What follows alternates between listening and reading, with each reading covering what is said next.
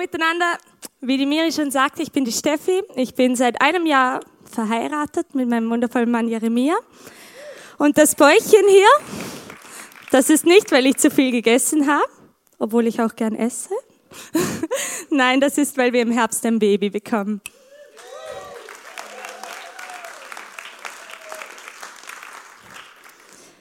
Tear down my broken castle and take away my crown. Ich liebe diesen Song. Julie, du hast ihn wunderbar gesungen. Vielen, vielen Dank. Ich liebe diesen Song, denn er spricht so viel Wahrheit. Denn wir möchten Gott oft ehren, aber vielleicht ein bisschen nach unseren Plänen. Wenn unser Leben so verläuft, wie wir uns das vorstellen, wir bauen uns unsere Schlösser, und es ist vielleicht gar nicht so einfach, Gott zu ehren, wenn diese Schlösser zerbrechen, wenn diese Pläne nicht so laufen, wie wir uns das gedacht haben. Und das ist mein Einstieg in, in dieses Thema, in Heart of Worship. Denn ich bin davon überzeugt, dass ein Herz der Anbetung nicht herauskommt, wenn, wenn wir es super locker in unserem Leben haben, sondern dass es darum geht, dass wir in all unseren Umständen und in jeder Lebenssituation Gott ehren, ja, und ihm vertrauen. Und bevor wir jetzt Vollgas einsteigen, möchte ich noch gern beten. Jesus, danke ja, für dein Arbeit für jeden Einzelnen, der da ist. Und ich bitte wirklich, dass du uns verraten hast für das, was du heute zum Sagen hast. Herr, ich bitte dich, dass du mir deine Worte im Mund legst und dass du einfach kommst und Herzen berührst mit deiner Liebe. Amen.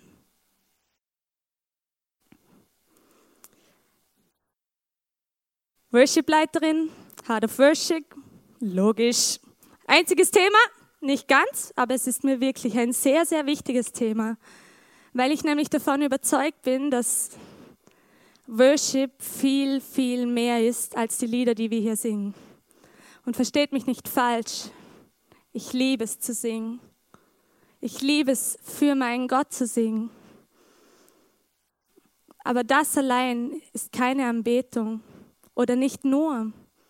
Für mich ist Anbetung ein Lebensstil, etwas, das jeder von uns leben kann und Gott sich auch wünscht und sich darüber freut, wenn wir es leben.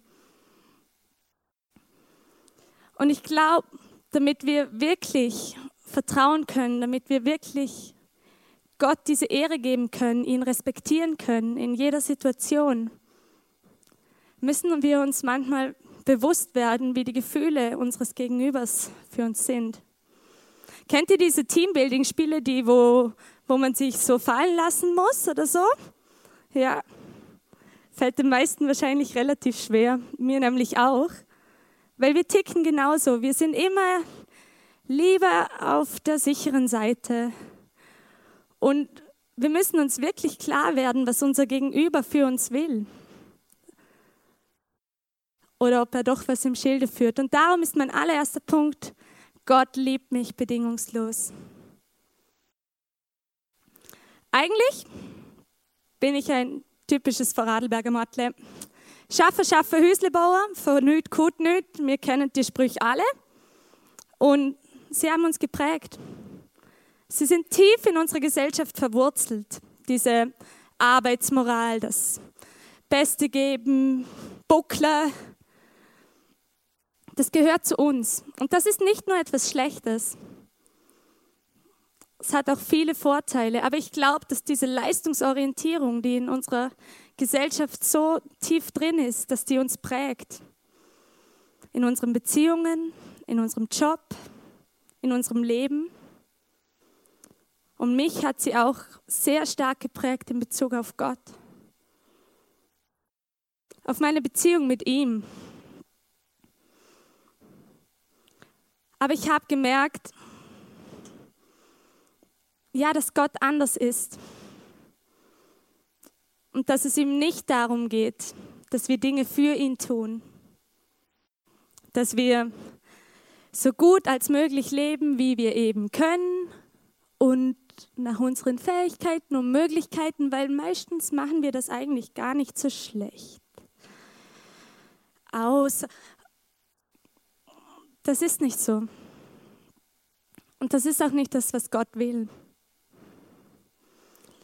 Gott wünscht sich nicht, dass wir nur geben, geben und uns abrackern für diese Liebe, denn er hat sie uns bereits geschenkt. In seinem Sohn Jesus Christus hat er uns alles gegeben. Und darum glaube ich, dass Gott möchte, dass wir Dinge aus statt für ihn tun. Dass wir aus dieser Liebe, die Jesus uns entgegenbrachte, diese reine Gnade, zu der keiner von uns was beigesteuert hat, dass wir aus dieser Liebe leben und handeln. Und dazu habe ich einen Bibelvers aus Epheser 2, 8 bis 10. Weil Gott so gnädig ist, hat er euch durch den Glauben gerettet. Und das ist nicht euer eigenes Verdienst. Es ist ein Geschenk Gottes. Ihr werdet also nicht aufgrund eurer guten Taten gerettet, damit sich niemand etwas darauf einbilden kann. Denn wir sind Gottes Schöpfung. Er hat uns in Christus Jesus neu geschaffen, damit wir zu guten Taten fähig sind, wie er es für unser Leben schon immer vorgesehen hat. Er hat uns in Jesus Christus neu geschaffen, damit wir fähig sind, gut zu handeln. Wir dürfen uns auf diese Beziehung einlassen. Wir dürfen uns auf diesen Jesus einlassen. Und aus dieser Liebe leben und handeln. Und wenn wir das immer mehr und mehr realisieren, passiert ein kleines Wunder. Und ich weiß, dass es trotzdem nicht so einfach ist, Gott zu vertrauen oder ihn gar zu ehren. Ich glaube wirklich, dass wir uns immer sicherer werden müssen, dass Gott in jeder Situation immer das Beste für uns will und dass er uns ohne Bedingungen, ohne Wenn, ohne Aber liebt. Und dafür habe ich eine kleine These. Ich nenne sie Gänseblümchenglaube. Also stellt es euch so vor, ein kleines Mädchen auf der Blumenwiese, singt vielleicht ein bisschen vor sich hin, hüpft herum und dann pflückt es sich ein kleines Gänseblümchen, setzt sich in die Wiese und fängt an. Er liebt mich, er liebt mich nicht. Er liebt mich, er liebt mich nicht. Gut. Keiner von uns nimmt das jetzt wirklich ernst. Ich meine, nicht mal das Mädchen nimmt es ernst, denn wenn ihr die Antwort nicht gefällt, wird sie ganz sicher das nächste Blümchen pflücken und irgendwann wird dann schon das Richtige rauskommen. Und ich finde das so lustig, weil wir lachen hier drüber, aber mir geht es so oft so, dass ich in meinem Leben, in meinem Glauben genauso lebe. Dass ich irgendwie versuche, Gottes Gefühle für mich anhand meiner Umstände zu analysieren. Ich zeige euch, was ich meine. Hier ist mein Gänseblümchen ein bisschen groß, aber sonst seht ihr es nicht. Ich habe Gott heute im Worship erlebt. Er liebt mich. Ich habe schon wieder denselben Fehler gemacht. Er liebt mich nicht. Etwas, für das ich gebetet habe, ist eingetroffen. Er liebt mich. Ich habe heute meinen Job verloren er liebt mich nicht. Und so weiter. Und wir können natürlich alle sagen, hm, ich glaube an Gott, ich weiß, dass Gott mich liebt. Und ich wusste das auch. Aber ich glaube, dass das Wissen oft hier oben stattfindet. Aber hier im Herz sieht es manchmal trotzdem ganz anders aus. Und ganz ehrlich, mein erster Gedanke in Situationen, die ich nicht verstehe, ist manchmal einfach, vielleicht ist das passiert, weil ich letzte Woche nicht meiner Freundin von Jesus erzählt habe, obwohl ich mir eigentlich hätte es ziemlich gut gepasst. Einfach das Aktion, Reaktion. Und wir versagen ständig. Warum sollte uns Gott das nicht so zurückgeben? Wir Menschen handeln genauso. Aber Gott ist anders. Gott liebt mich, er liebt dich, genauso wie du bist. Und wir stehen immer, ausnahmslos immer im Zentrum seiner Liebe. Selbst wenn er traurig über Dinge ist, die hier passieren, selbst wenn ihn Dinge wütend machen, ist das doch immer Ausdruck seiner tiefen Liebe zu uns. Und er offenbart uns das so oft in seinem Wort, in der Bibel. Allein Jesus ist Beispiel genug für diese Liebe, die dieser allmächtige Gott für uns hat. Weil er aus völlig freien Stücken und aus reiner Gnade sein Leben gelassen hat, damit wir in diese Beziehung mit diesem Gott treten können. In Römer 8, 28 steht, wir wissen aber, dass denen, die Gott lieben, alle Dinge zum Besten ziehen.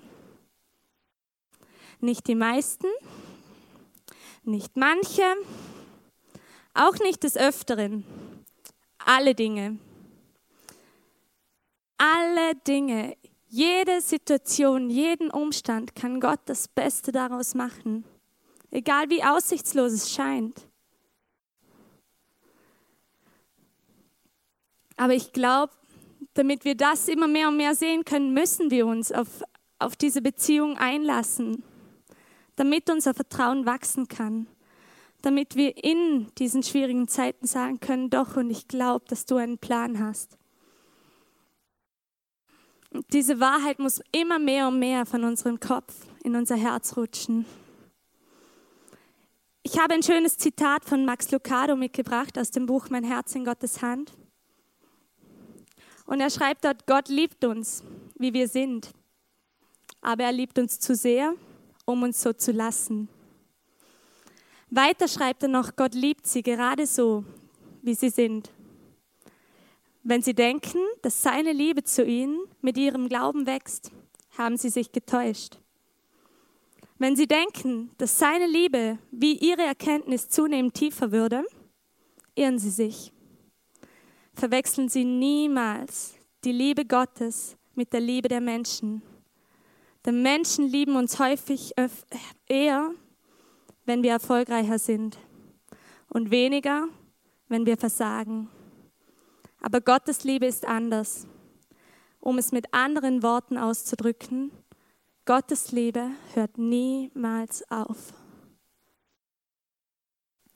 Und in guten Zeiten wenn wir uns so gesegnet fühlen, können wir das vielleicht auch relativ gut glauben. Hart wird es dann, wenn die schwierigen Zeiten kommen. Und ich habe die schwierigen Zeiten mit Wüstenzeiten überschrieben, weil eine Wüste für mich genau das symbolisiert, diese Trockenheit, diese Dürre, diese Einsamkeit, immer dasselbe, dieser Trott. Und ich persönlich habe meine Wüstenerfahrung gemacht. Und das nicht nur sinnbildlich gesprochen. Nach unserer Hochzeit waren mein Mann und ich für ein halbes Jahr in Australien und zwei Monate davon haben wir im Outback in der Wüste in Australien verbracht und dort auch gearbeitet auf einer Farm. Und in dieser Zeit hat Gott mir immer mehr und mehr den Psalm 139, 23 aufs Herz gelegt. Erforsche mich, Gott, und erfahre mein Herz. Prüfe mich und erfahre, wie ich es meine. Ich habe immer mehr und mehr gemerkt, dass ich so gern so ein Heart of Worship, so ein Herz der Anbetung hätte. Und ich wollte es wirklich meinen. Und in dieser Wüste, da geht es einem so. Da ist nichts Äußerliches, da ist alles weg. Da hast du keinen Kontakt, zu irgendjemand aus der Außenwelt. Da hast du keine Freunde, mit denen du unterwegs bist. Da hast du auch keinen Fernseher zum Einschalten und dich ablenken. Keine Church, in der du deinen Dienst tun kannst. Und, und so irgendwie das mit Gott ein bisschen regelst. Da bist nur du. Du allein vor diesem großen Gott. Und ich habe mich gefragt, was bleibt übrig? Was bleibt übrig von mir, wenn alle Äußerlichkeiten weg sind? Was bleibt übrig von meinem Herz, das Gott die Ehre geben will? Will es das wirklich? Und ich habe in dieser Wüste ein ziemlich eindrückliches Bild erlebt. Und ich möchte es euch kurz zeigen.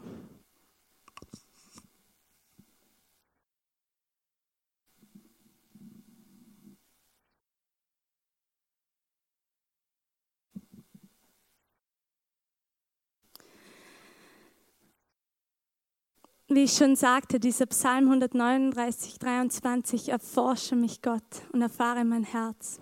Und ich habe mir eine Gitarre geschnappt und ich bin hinausgegangen in diese Wüste und bin in diese Dürre hineingestanden, in ein trockenes Flussbeet und ich wollte Jesus von ganzem Herzen Lieder singen. Und ich begann zu spielen. Speak to me, I hang on every word you say. Follow you on the trail you. Ich sage euch was, diese Fliegen im Outback, die sind so nervig. Und nach der ersten in meinem Mund wollte ich mich wirklich nicht beirren lassen, wirklich nicht. Und ich, und ich wollte munter weiterspielen. I hang on every word you say, follow you on the trail you. Aber es ging nicht. Die Fliegen, die waren überall, die ganze Zeit. Und die Fliegen in der Wüste, die haben auch Durst. Und das heißt, die gehen in die Augen, in die Nase und in den Mund. Und ich, und ich konnte nicht singen. Ich konnte nicht singen. Ich hatte diese Fliegen die ganze Zeit in meinem Gesicht und in meinem Mund. Und ich weiß nicht, was ich mir vorgestellt hatte. Ich, ich habe mir irgendwie so gedacht, die ganze Schöpfung tritt mit mir in diesen Worship mit ein und die Fliegen fliegen im, im Takt mit mir mit. Keine Ahnung, irgend sowas. Aber es passierte einfach nichts. Es passierte einfach nichts. Und es war so frustrierend. Wirklich. Und ich, und ich stand da und irgendwann irgendwann hat es mir gereicht und ich habe meine Gitarre abgezogen und habe sie in den Sand geschmissen und habe einfach nur gedacht, warum? Warum? Warum muss diese Situation jetzt so nervig sein? Warum? Ich mein's so gut. Alles, was ich will, ist dir Ehre zu geben. Ich möchte doch, dass mein Herz dahin kommt. Ich mein's doch eigentlich so gut. Aber diese Fliegen lassen nicht zu, dass ich dich ehre. Kennt ihr das? Eure Umstände, die sind so nervig. Die sind so anstrengend. Ich kann Gott nicht mehr ehren. Es geht nicht. Meine Situation lässt das nicht zu. Und ich stand da und fragte, warum? Und Gott hat geantwortet und hat gesagt, Stephanie, kann dein Herz mir Ehre geben, wenn dein Leben nervt, wie diese Fliegen? Kannst du mich reinen Herzens anbeten, wenn nichts dazu einlädt? wenn die Situation, die Umstände einfach nur doof sind.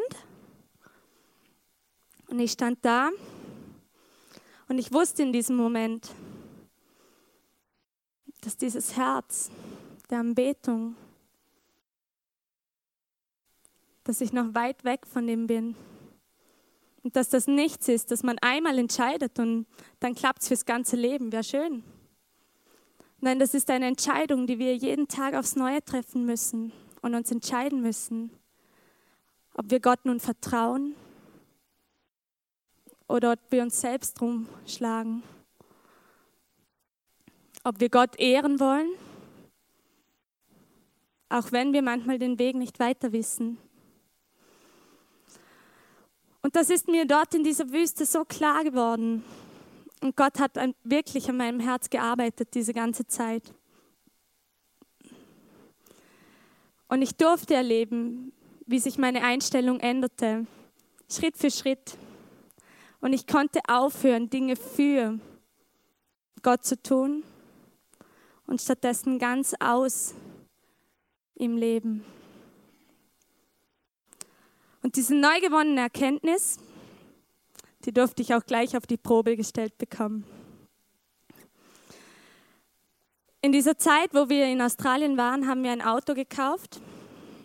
Ich nenne es gern Broken Car, weil es mich immer an dieses Lied erinnert, Broken Castle. Weil das für mich wirklich so ein zerbrochenes Schloss ist, so ein zerbrochener Plan, den wir uns schön ausgedacht haben und der einfach nicht so lief, wie wir uns das dachten. Ich zähle euch wieso.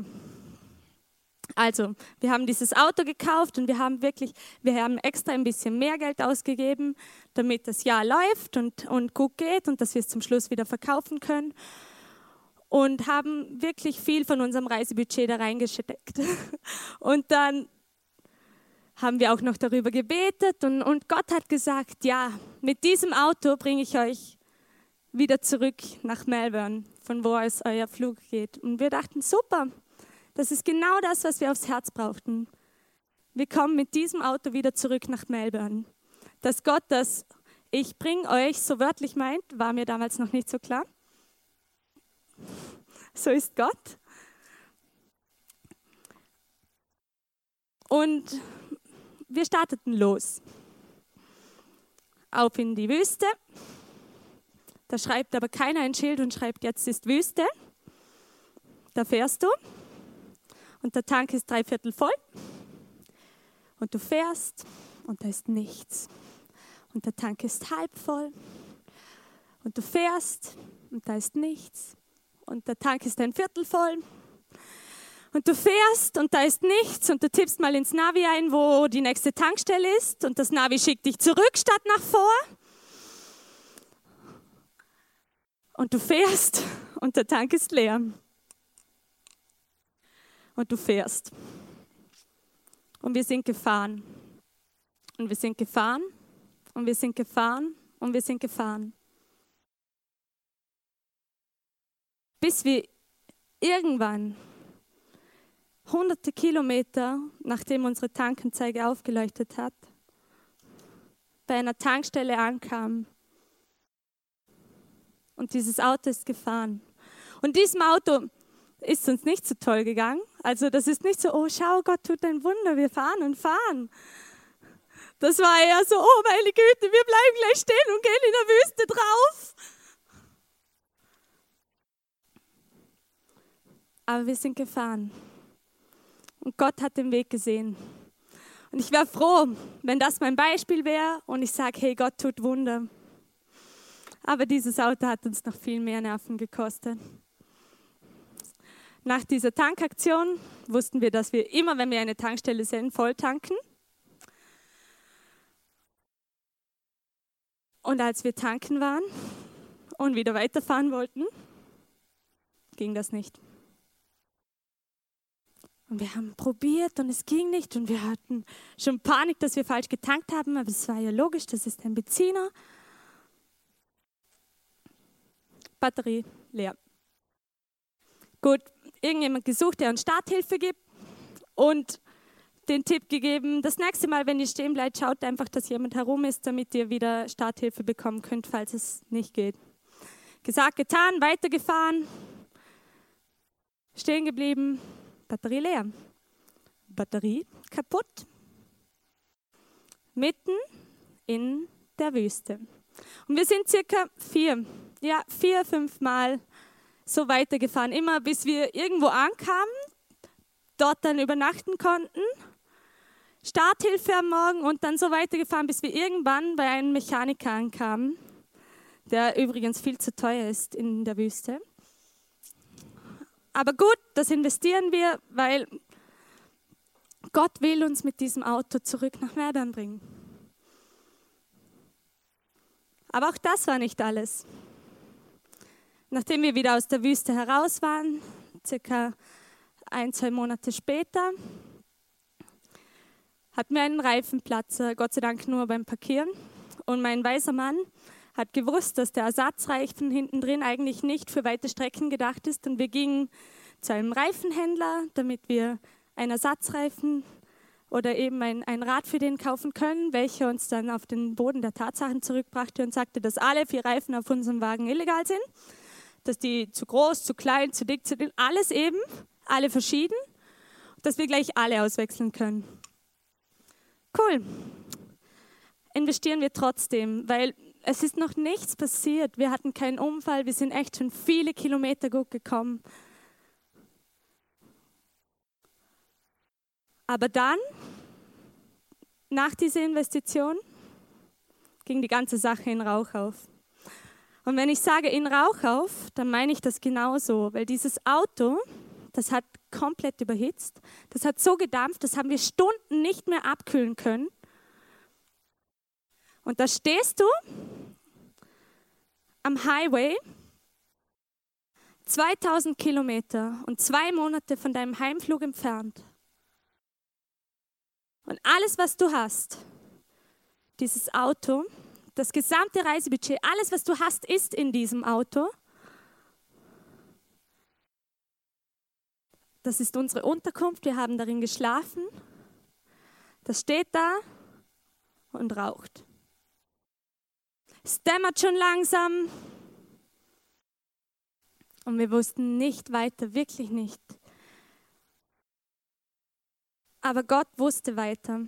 Und er hat uns einen Weg geschenkt, er hat uns jemanden geschenkt, der uns geholfen hat und der das Auto bei sich dann abgestellt hat, damit, damit es sicher war. Und wir, und wir konnten durch Gottes Zufälle zu einer Familie gehen, die wir zwei Wochen zuvor auf einem Campingplatz flüchtig kennengelernt hatten und die uns einen Zettel auf die Windschutzscheibe gepickt haben mit Hey Guys, weil sie unsere Namen nicht wussten und einfach mal ihre Adresse angegeben haben, so von wegen, ah, wenn ihr in der Nähe seid, kommt doch vorbei. Und das war circa eine halbe Stunde von dort und wir konnten dann zu dieser Familie gehen und bei diesen Leuten unterkommen. Und ich weiß noch genau, wo ich in dieses Zimmer kam. Ein wunderschön gemachtes Bett.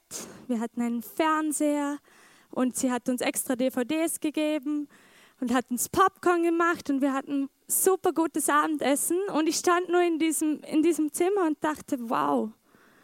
Eine Stunde zuvor hat es gedämmert und ich bin am Straßenrand gestanden und habe mir nur gedacht, wie, was? Es waren im Fall Semesterferien, das heißt, alles in Australien ist entweder fünfmal so teuer, wenn nicht sowieso schon komplett ausgebucht. Wir hätten keine Chance gehabt, irgendwo unterzukommen an diesem Abend. Und wir haben so geglaubt, dass das Gottes Wunder ist, dass er uns einfach zeigen wollte, dass er uns versorgt. Und dass mit dem Auto wahrscheinlich gar nichts Großes ist. Der Mechaniker am Montag hat dann was anderes gesagt. 3500 Dollar Rechnung, kompletter Motor raus, alles reparieren. Machen wir nicht. Dieses Auto Ganz egal, was Gott gesagt hat. Aber nein, das machen wir nicht. Wir haben so viel Geld unnötig investiert. Wir verscherbeln jetzt den Kahn und dann kaufen wir ein Zugticket und fahren den Rest so. Gut, gesagt, getan. Käufer gefunden. Eine Stunde bevor er kommt, ruft er mich an und sagt, ah, sorry mate, it's the wrong color. Und das heißt so viel wie, sorry, mir nennt es doch nicht. Das Auto hat die falsche Farbe. Und ich stand nur da, im Ernst? Alles wieder auf Anfang. Wir standen da, wirklich zwei Monate, 2000 Kilometer von, von unserem Heimweg entfernt und wir konnten nicht sehen, wie soll es denn weitergehen? Aber Gott hat mich schon viel früher darauf bedacht, dass ich ihm vertrauen soll, auch in diesen Situationen. Und darum gingen wir spazieren und haben gebetet. Und gerade als wir am Beten waren, klingelt mein Handy. Und an der anderen Leitung ist meine Großtante aus Australien, welche über Umwege, über andere Verwandte mitbekommen hat, dass unser Auto kaputt gegangen ist. Und die sagte, ihr dürft das Auto auf keinen Fall verkaufen, ihr braucht das Auto, sonst könnt ihr den Urlaub nicht mehr genießen. Wir zahlen diese Rechnung. Und das war so eindrücklich, das war so, Gott hat seine Wege, auch wenn wir sie nicht mehr sehen. Und ich wünschte, ich könnte jetzt aufhören und alles ist gut gegangen. Es ist auch gut gegangen. Wir sind von da an die letzten 2000 Kilometer gut nach Melbourne gekommen. Und wir haben das Auto verkauft, was jedoch auch noch eine Riesenprozedur war, weil uns keiner nicht mal das Geld nur für die Reparatur geben konnte, damit wir etwas zurückzahlen konnten. Und es war wirklich nervend aufreibend. Und im letzten Moment, bevor wir ausgemacht hatten, zu dieser Tante zu fahren, einen Tag zuvor, so gegen Mittag, haben wir das Auto aus heiterem Himmel verkauft, nachdem schon zehn Leute da waren und es nie genommen haben. Und wir konnten zu, zu diesen Verwandten gehen und ihnen das Geld zurückzahlen. Und sie hatten uns ein kleines Abschiedsgeschenk gemacht. Auf meinem Bett im Zimmer lag ein Päckchen und unter anderem war in diesem Päckchen ein Geschirrtuch. Und auf diesem Geschirrtuch war ein Teddybär mit einem Gänseblümchen in der Hand und mit der Aufschrift He loves me, He loves me not.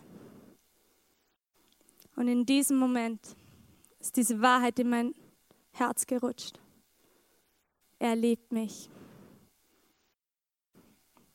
Er liebt mich. In jedem noch so undurchsichtigen Moment, in jedem Moment, wo ich keine Ahnung hatte, Aber er hat es mir gesagt. Er liebt mich. Und ich kann aufhören, diese Gänseblümchen zu zupfen und meine Umstände zu analysieren. Und da wusste ich, dass es wahr ist. Und genau so sehr, wie Gott mich liebt, liebt er dich. Er liebt jeden einzelnen von uns so sehr und er hat alles gegeben. Und ich weiß jetzt, dass ich an einen Gott glaube, dem nichts unmöglich ist und der mir alle Dinge zum Besten dienen lässt. Und ich will dich fragen, glaubst du auch an diesen Gott? Vielleicht hast du mal, aber deine Umstände haben dich eingeholt. Vielleicht hast du auch noch nie von diesem Jesus gehört. Dann möchte ich dich einladen. Geh doch auf jemanden hier auf der Bühne oder jemanden vom ICF oder auf deinen Freund zu, der dich mitgebracht hat und frag, was da war. Denn dieser Gott, der ist für jeden. Und seine Liebe ist so einzigartig. Und ich möchte euch einladen, heute nach, die, nach dieser Celebration von mir auf der rechten Seite ins Face-to-Face -face zu gehen. Das sind Leute, die möchten für und mit euch beten. Und ich sage euch was, Gebet verändert nicht nur Situationen. Gebet verändert dich. Darum nutze es wirklich und geh mit deinem Anliegen dahin denn es kann Welten verändern.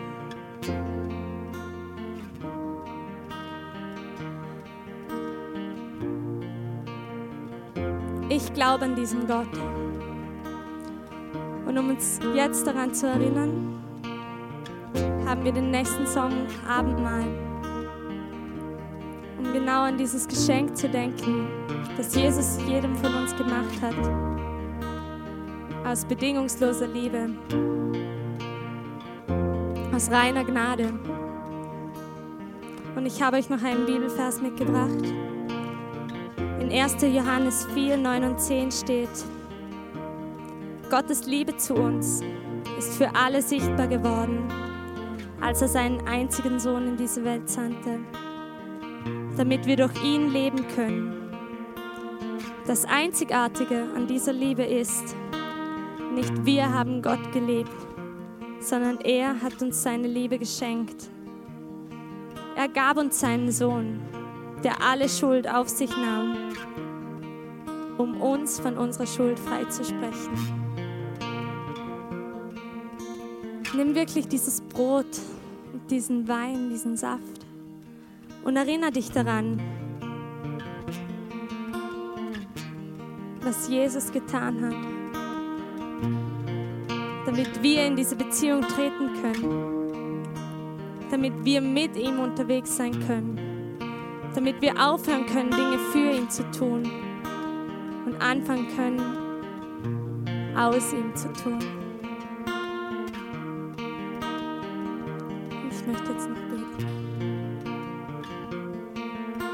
Jesus, danke für all die Liebe, die du uns entgegengebracht hast. Und danke, dass du in jeder Situation das Beste für uns willst. Und wenn wir es manchmal nicht sehen. Und Jesus, ich bitte dich, dass du mein Herz jeden Tag noch mehr zu so einem Herz of Worship, Heart of Worship, zu einem Herz der Anbetung machst. Dass ich lernen darf, dir noch mehr zum Vertrauen, auch wenn ich es nicht sehe. Zieh du mit zu deinem Leben.